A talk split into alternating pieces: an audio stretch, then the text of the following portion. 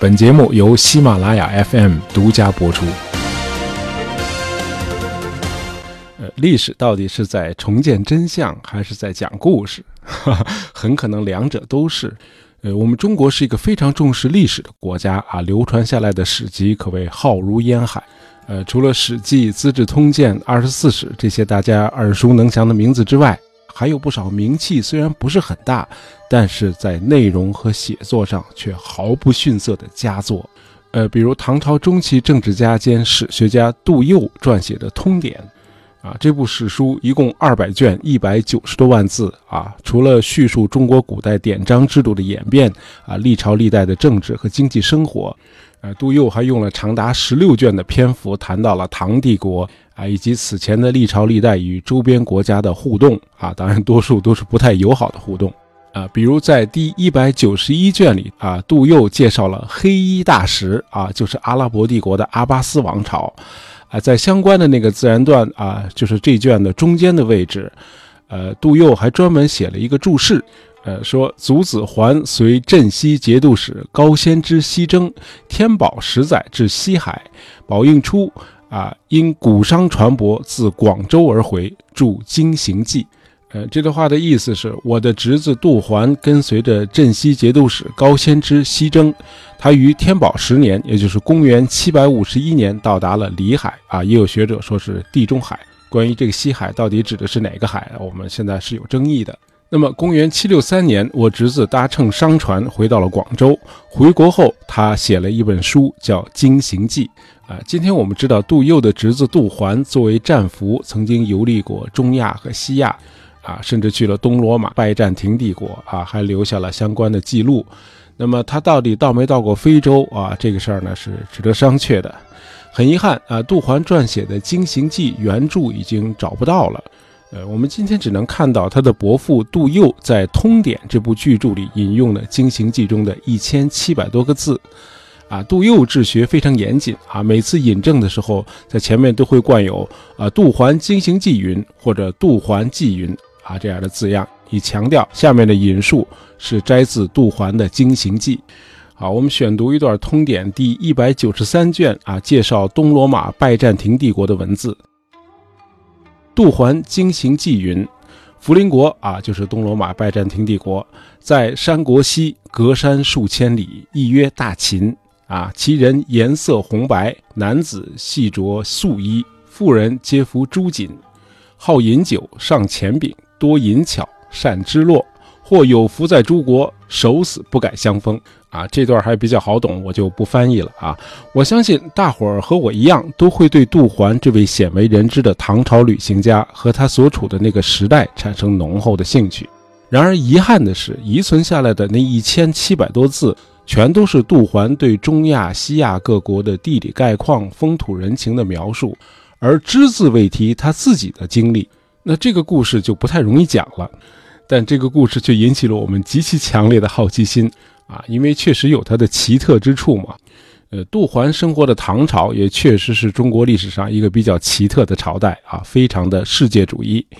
我们先来看看唐朝的疆域啊，它发生的一系列的变化。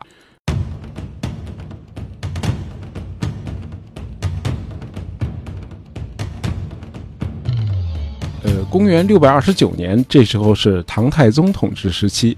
呃，这个时候唐朝的军队打败了东突厥，然后就把东突厥的大多数人都迁到了内地。啊，唐朝于是控制了原来东突厥的疆域，呃，就是从阿尔泰山到大兴安岭之间的整个蒙古高原。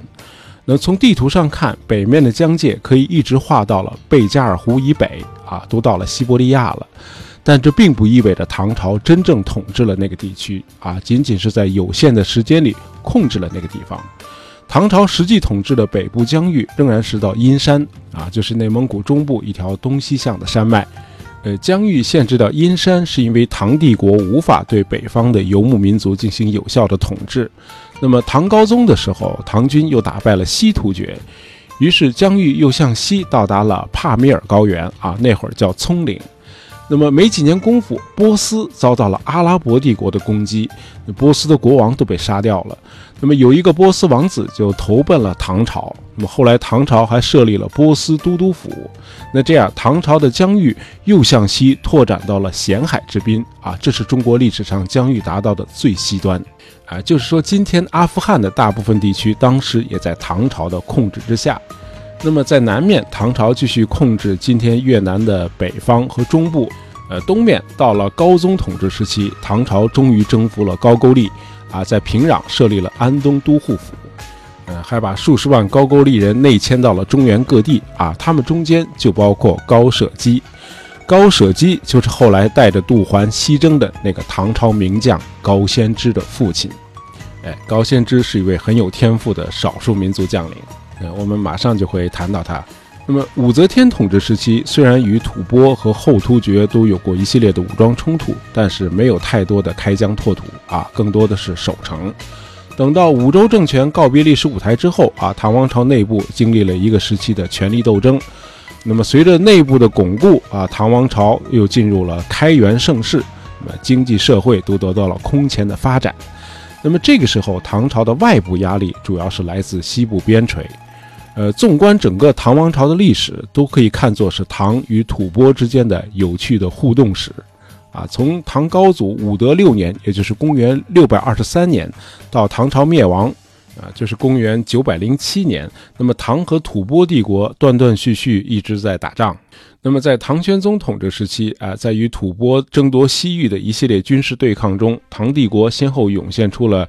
崔希义、黄埔为民、王忠嗣、哥舒翰和高仙芝等一系列名将，我们重点谈谈高仙芝，因为他就是杜环的顶头上司。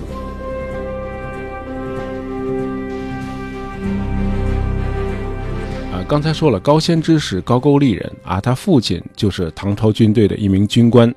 高仙芝二十岁的时候，跟随着父亲啊，转任到了安西都护府。因此，他对天山南北和帕米尔高原的风土人情都很熟悉。与一介武夫的父亲不同啊，这个高仙芝喜欢标新立异，也比较爱慕虚荣。他可能是唐帝国长得最帅的青年将军啊。史书说他姿容俊美啊，经常穿鲜艳的衣服，身后总是跟着一帮啊同样收拾的干净利索的随从啊。这个帅气的将军曾经威震中亚。啊，他一战封神是在天宝六年，也就是公元七百四十七年。啊，高仙芝率一万多人马千里奔袭，一举拿下了帕米尔高原西北部的小国啊，叫小伯律。那么俘虏了小伯律国王。那么这次远征啊，导致周边依附吐蕃的二十多个小国重新又归附了唐朝。那么突袭小伯律这一仗影响太大了。呃，唐玄宗大喜，擢升高仙芝为鸿胪卿加御史中丞，呃，并且代理安西四镇节度使。那么两年以后，传来消息说，有个节师国不但归附了吐蕃，还派兵围困了镇守小伯律的唐军。那么这个杰师国就在今天巴基斯坦西北部的奇特拉尔县，啊，距离上比这个小伯律还要远。高仙芝再次率军西征，啊，奔袭三个月后到达作战地点，没费什么周折就击败了杰师国，同样也是俘虏了国王。后来国王的弟弟被唐玄宗册封为新的杰师国国王。公元七五零年，高仙芝的大军又出发了，呃，这次是去讨伐新崛起的西突厥的一个分支，叫车鼻师。啊，这车鼻师人在今天的乌兹别克斯坦首都塔什干这个地方建立了一个十国。啊，这里地处丝绸之路的要道啊，商业很繁荣，因此这个十国非常的富有。啊，前面说了，高仙芝这个人比较虚荣啊，也很贪财，一直垂涎十国的财富。于是呢，向朝廷诬告说十国无藩臣礼啊，对我大唐不敬。其实十国对唐朝很恭顺啊，国王那句车鼻师还曾被唐玄宗册封为怀化王，李隆基还赐予他免罪铁券。所以，当高仙芝带兵打到十国的时候，十国国王那句车鼻师没有做任何抵抗。高仙芝把他骗到了帝都长安，然后对十国进行了一次疯狂的洗劫，杀掉了全城的百姓，让士兵们为他搜罗财富。呃，《新唐书》给中亚的几位唐朝名将，呃，哥舒翰、高仙芝和封长清做了一个合传啊。这篇合传说，呃，高仙芝这次洗劫后。啊，共获十国色色十余斛，黄金五六陀螺，其余口马杂货称是皆入其家。啊，说他抢的这个宝石得有十几斛啊，一斛是十斗啊。那么黄金呢，得需要五六匹骆驼来驮着，还有各种各样的杂物啊，全都送到他家去了。那么回城的时候，高仙芝还嫌不过瘾啊，又诬告了另一个小国叫突骑师啊，说他要谋反，于是把这国也灭了。呃，高仙芝这个人虽然贪，但是给部下发钱还是挺大方的啊，他得堵大伙儿的嘴啊啊，这种事儿朝廷要是知道了还了得吗？那么高先知在中亚地区不顾大局啊，胡作非为，确实引发了西域各国的强烈反感。呃，车鼻师王子远走大食啊，就是阿拉伯帝国，求大食帮助他复国报仇。好，我们花一点时间来介绍一下这个时候的大食——阿拉伯帝国。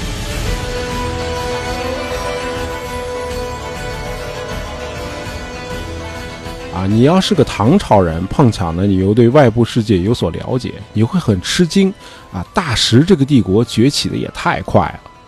呃，公元六二二年，也就是唐高祖武德五年，呃，穆罕默德率众从麦加迁到了麦地那啊，这算是伊斯兰教的纪元，即所谓海吉拉。那么十年之后，穆罕默德逝世啊，他死后不久，阿拉伯人立即开始了东征西讨，他们进展的异常迅速。呃，在东方，叙利亚于公元六三四年遭受阿拉伯人入侵，并于两年后全面屈服。呃，公元六三七年，阿拉伯人又入侵了波斯，啊，就是咱们前面说的那个波斯王子逃到唐朝的那个时期。那么到了公元六五零年，啊，波斯也被彻底征服了。呃，公元六六四年，印度也遭受了阿拉伯人的入侵。呃，公元六百六十九年，君士坦丁堡被阿拉伯大军围困。公元七百一十六年，阿拉伯人又一次围困了君士坦丁堡。呃，阿拉伯人的西征是从北非开始的。公元六百四十二年，埃及被攻陷；公元六百九十七年，迦太基被攻陷，然后是西班牙。呃，西班牙除了西北部的一个小角落之外，啊，于公元七一二年也完全被阿拉伯人征服了。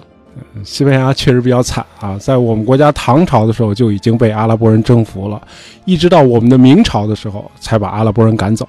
阿拉伯人在西班牙统治了长达八百年。呃，阿拉伯人向欧洲的扩张同样是势如破竹啊，很快就占领了西西里和意大利的南部。那么，公元七百三十二年，阿拉伯军队翻过比利牛斯山脉啊，进入法兰克王国啊，然后就一路北上，直奔巴黎。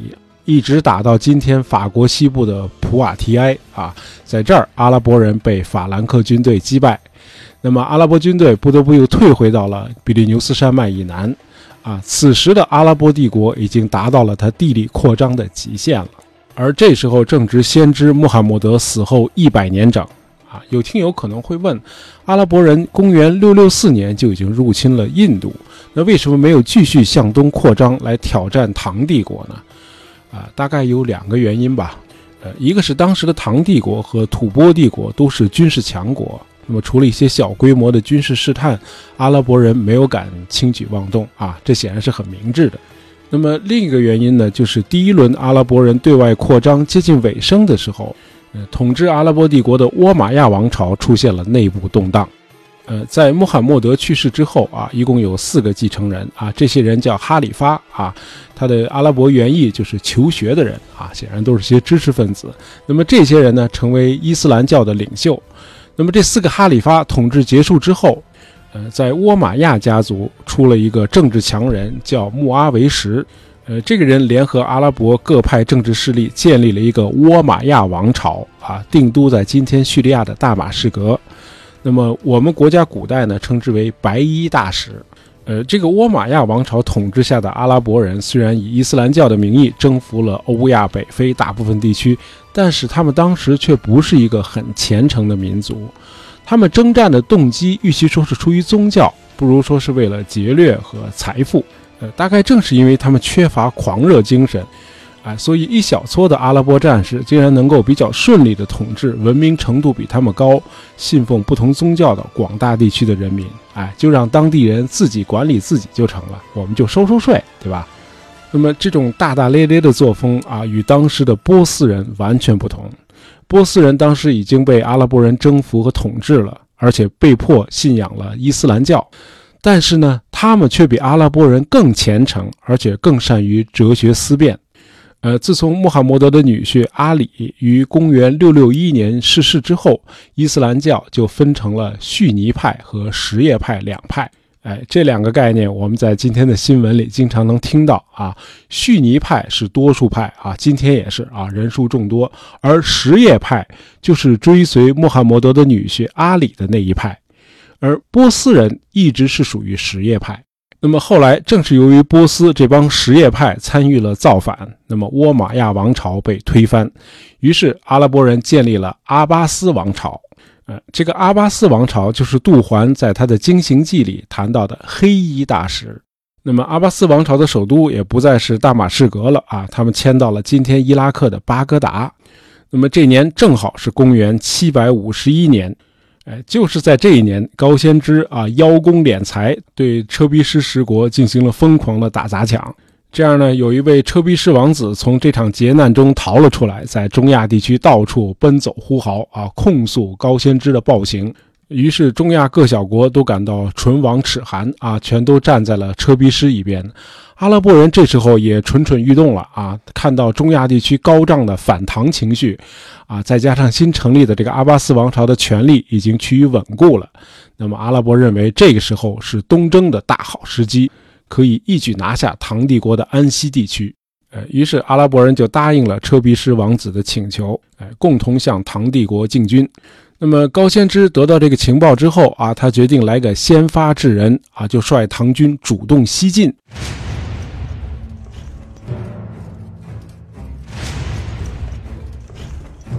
公元七五幺年四月啊，这个时候中亚地区别说春寒料峭了，冬天还没结束呢，啊，每天都是寒风刺骨。高仙芝率大军又开始西征了。按照《新唐书》的说法，唐军一共有两万多人，啊，其中包括高仙芝征召的中亚古国拔汉纳的军队和突厥部落葛罗路的人马，一共一万多人。那么杜环呢，就是这支远征军中的一个书记官。呃，远征军翻过帕米尔高原，越过沙漠，长途跋涉了三个月，到达了中亚名城达罗斯城。呃，这个地方在今天的哈萨克斯坦。那么，唐军到达之前，阿拉伯军队就已经抢先占领了城池。那么，高仙芝于是组织部队包围了达罗斯城，那连续攻打了五天，没有攻下来。这个时候，阿拉伯的增援部队到了，啊，唐军的后路遭到了阿拉伯军队的突袭。那么就在这个关键时刻，高仙芝征召的那个葛罗路部落的军队看到形势不利啊，突然就临阵倒戈啊，使唐军更加雪上加霜。那么唐军的兵力本来就少于阿拉伯军队，那么自己的阵营又出现了叛乱，于是军心涣散，部队开始溃散了。那么高仙芝只好趁夜逃跑。幸好高仙芝有一位非常骁勇的副将，叫李嗣业啊，这哥们后来在平定安史之乱的时候也立了大功。那么，这个李嗣业一边掩护主帅撤退，一边收集溃兵啊，以阻止追击的阿拉伯部队。最终，唐军有几千人得以突出重围。那么，近万名唐军官兵成为阿拉伯军队的俘虏，其中就包括杜环。呃，今天这个达罗斯之战的意义可能被西方的学者夸大了。呃，唐军虽然兵败达罗斯城，但是唐帝国在中亚的影响并没有因此而削弱。相反，高仙芝的部下啊，封长清，呃，他后来又在中亚地区啊多次取得军事胜利，还征服了中亚古国大伯律国。封长清因此还被加官进爵啊，连他的儿子都被封了五品官。那么，公元七五四年，唐朝诗人岑参还赋诗两首，记述了封长清的远征啊。两首诗分别叫《轮台歌》奉送封大夫出师西征和《走马川行》奉送封大夫出师西征。啊，这两首诗都写的气势磅礴啊！由于时间关系，我就不在这读了。呃，总之不是达罗斯战败，而是四年之后爆发的安史之乱，迫使唐帝国从中亚撤退的。这个时候，伊斯兰教才开始慢慢的渗透进来，那么唐帝国与中亚之间的文化联系就被切断了，中国也因此变得更加内向了。呃，最后我们再说说杜环。呃，杜环被俘之后，跟随着阿拉伯军队来到了雅聚落啊，就是今天伊拉克南部的库法。呃，这里应该是杜环的主要居留地啊。杜环撰写的《经行记》虽然残缺不全啊，史料价值却极为珍贵。这部书被认为是伊斯兰教最早的汉文记录啊。同时，由于《经行记》还介绍了中亚、西亚各国的地理概况和风土人情，因此这些文字对研究唐代中国与中亚、西亚诸国在政治、经济、文化等方面的交流有着重要的史料价值。那么，杜环作为战俘，身处阿拉伯帝国的腹地。啊，当时正是伊斯兰教率土秉化、从之如流的繁荣时期。那么，当时的阿拉伯帝国正处于国运的上升期。然而啊，由于君主专制政体和一夫多妻制相结合啊，每当一个哈里发死去，经常就会发生一场王朝战争啊，最后都是以一个王子的胜利和其他王子惨遭杀戮为结局。而每次这样的内战都会产生大量的奴隶，因而不时还会发生危险的奴隶叛乱。那么杜环在阿拉伯帝国住了十二年，他有没有卷入或者以何种方式卷入过这些内乱啊？我们就只能想象了啊，因为在那一千七百多字里头没有任何关于他个人经历的记录。呃，另外我也没有看到杜环去过非洲的历史文献啊。网上说杜环是第一个到过非洲的中国人。哎，我不知道这种说法是从哪儿来的。呃，因为现存的《经行记》的内容只介绍了十二个中亚和西亚国家，嗯，包括东罗马拜占庭帝国啊，没有看到任何关于非洲的记录。呃，当时世界上只有三个呃规模比较大的帝国，他们是唐帝国、阿拉伯帝国和拜占庭帝国。那么阿拉伯帝国恰好处在唐帝国和拜占庭帝国之间。呃，因此阿拉伯人的商业得到了极大的发展啊，不仅获得了巨大的财富，还产生了对中国丝绸啊、北欧兽皮这些奢侈品的需求。那么在伊斯兰教的伦理体系里，商人的地位是很高的啊。要知道，先知穆罕默德本人就做过商人啊。因此，为了保证这个商路的畅通，阿拉伯人把当初罗马帝国和波斯帝国修建的道路都保留了下来，并加以修缮。那么杜环后来得以顺利的回国，与阿拉伯人致力于维护陆上和海上的商路畅通是分不开的。杜环搭乘的商船有可能是从三个地方出发的，啊，波斯湾的西岸、波斯湾的东岸，啊，再有就是可能是在红海的东岸。呃，即便是走红海，那么红海南端最窄的地方也有三十公里，啊，在那个没有望远镜的年代，杜环应该是看不到对岸的非洲大陆的。